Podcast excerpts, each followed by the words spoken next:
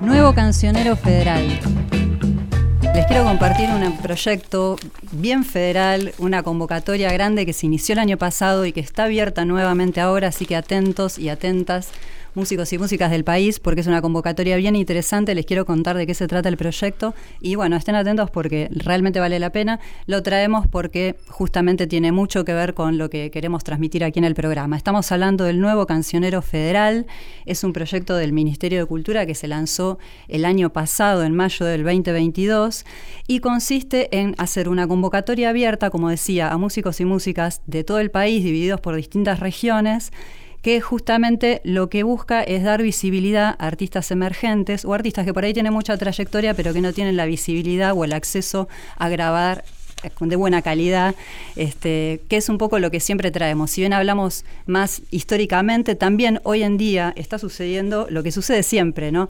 Que mm, quién llega a poder mostrar y difundir abierta y masivamente su música. Y esta convocatoria trabaja en eso, es bien interesante porque, bueno, a lo largo de todo este año pasado se desarrolló, eh, se presentaron 2.000 proyectos, de los cuales se eligieron 24 en representación de las distintas regiones, y la idea es que esos proyectos fueran materiales inéditos, que estuvieran preparados como para grabar, y venían aquí desde las distintas provincias a grabar al Centro de Investigación en Audio y Música, el CIAM, que es un estudio de grabación que está ubicado en Tecnópolis, ya vamos a ampliar eso, y la idea es que estos proyectos vinieran los, músicos, tanto solistas como bandas, a producir, grabar, editar, mezclar y masterizar estas composiciones inéditas. Así que un impulso bastante importante, también acompañados por una buena difusión, se hizo material audiovisual, se está grabando un disco, ya está ahora, se desarrolló la convocatoria durante todo el año, la convocatoria también bien intensa porque lo que se buscó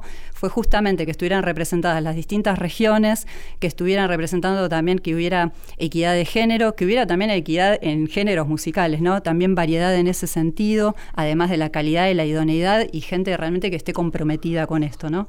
Entonces, es una convocatoria que se desarrolló durante todo el año y que cuando llegaban los músicos y músicas que venían a grabar, los recibían aquí, los acompañaban y las acompañaban productores y productoras de también alto calibre para todo el proceso de grabación. Les cuento así brevemente algunas de las personas que estuvieron involucradas en, el, en quienes revisaron estos 2.000 proyectos, vaya tarea que se tomaron, divididos, si bien era una tarea colectiva, también divididos por géneros musicales, estaban Juan Zaraco en folclore, Chocolate Remix en urbano, Tomás Balícora en clásico, Diego Frenkel en rock, Lidia Borda en tango y Mariana Paraguay en pop.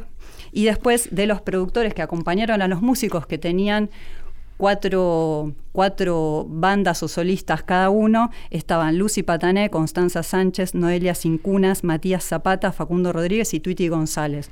Todas todos muy reconocidos, gente bien interesante que ha acompañado muy de cerca a los músicos y con unas producciones que quedaron realmente increíbles. Todos estos artistas se reunieron en Tecnópolis para hacer una presentación oficial recientemente en febrero y se conocieron también ahí porque habían grabado en distintas etapas, así que fue también una gran oportunidad y un momento para visibilizar. Nombro brevemente a los artistas rápidamente. La región NOA, Dúo Carrizo Saavedra de Catamarca, Sabri Gallegos de Santiago del Estero, Proyecto Calpachacuna de Jujuy, Brujas del Valle de Catamarca, de región NEA, Sencilia Ming de Misiones, Seba Ibarra de Chaco, Clara Bertolini de Santa Fe, La Rompiente de Rosario Santa Fe, Muriel Marco de Córdoba, Clayson Ja de Córdoba, de la región Patagonia, Mauro Quinteros de Río Negro, Daniel Piñero de Tierra del Fuego, de la región Cuyo, de Mendoza La Sex, Sofi, vamos a escuchar algo de esto pronto, y Quintuco Ensamble. Del área metropolitana, todo lo que es Cava y provincia de Buenos Aires, Souvenir Cursi, Caro Bonillo, Sequeira Antonio Dúo, Antena, Píramo, Tendal Dúo, Laurel Tango Trío con, con Ana Sofía Stamponi, Las Cocas y Gordo Largo. Todos estos artistas los vamos a ir pasando así los nombres porque es importante, pero los vamos a ir trayendo al programa. Valeria, respecto al Cuyo, ¿tenés algo para delectar nuestros oídos? Pero por supuesto. Sí, nos interesaba mucho elegir como una primera instancia música de Cuyo. Trajimos, vamos a estar escuchando de fondo a Sofi, Sofía Turrado Ibáñez, con el tema Extrañándote. lo vamos a ir escuchando y trajimos hoy músicas de Cuyo porque hay un antecedente histórico de este cancionero que fue el movimiento del nuevo cancionero. El movimiento del nuevo cancionero merece una columna aparte, pero mencionamos rápidamente que se cumplen 60 años de este movimiento musical y literario de Argentina, que en el 63 presentó su manifiesto que justamente tenía que ver con esto, con generar un nuevo repertorio sin barreras de género y que dejara un legado también en el patrimonio musical y detrás de este proyecto estaba nada más y nada menos que Mercedes Sosa, Armando Tejada Gómez, Oscar Matus, Tito Francia. Hamlet Lima Quintana, entre otros. Se reunieron hace 60 años justamente en la ciudad de Mendoza para presentar este manifiesto con esta intención de expandir estas músicas y que haya un cancionero renovado. Así que en este tejiendo este puente musical en el tiempo, escuchando a Sofi de fondo, vamos a escuchar para cerrar esta columna a una banda también de Mendoza, La Sex, con el tema Mutancia.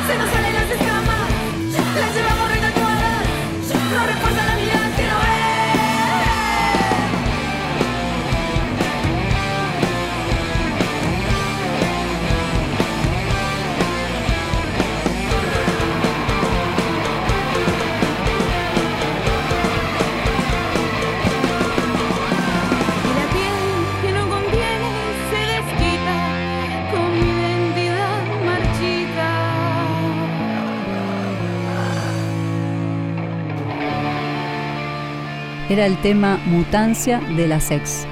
Otra historia. Otra historia. Claudio Kleiman, Valeria Pertov y Víctor Tapia. Por Nacional, la radio pública.